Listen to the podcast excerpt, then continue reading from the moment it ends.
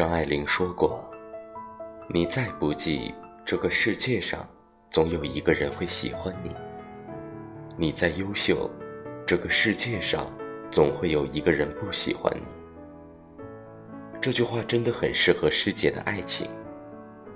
不喜欢你的人，你站在面前，他也会视而不见；喜欢你的人，飞越半个地球，都会来跟你故意邂逅。当然，对于喜欢这件事来说，感觉比感情更优先。现在，如果有人问我，有人向我表白了，你觉得我可以接受大我多少岁的？我会很严肃地告诉他，有感觉的话，上下五千年都可以。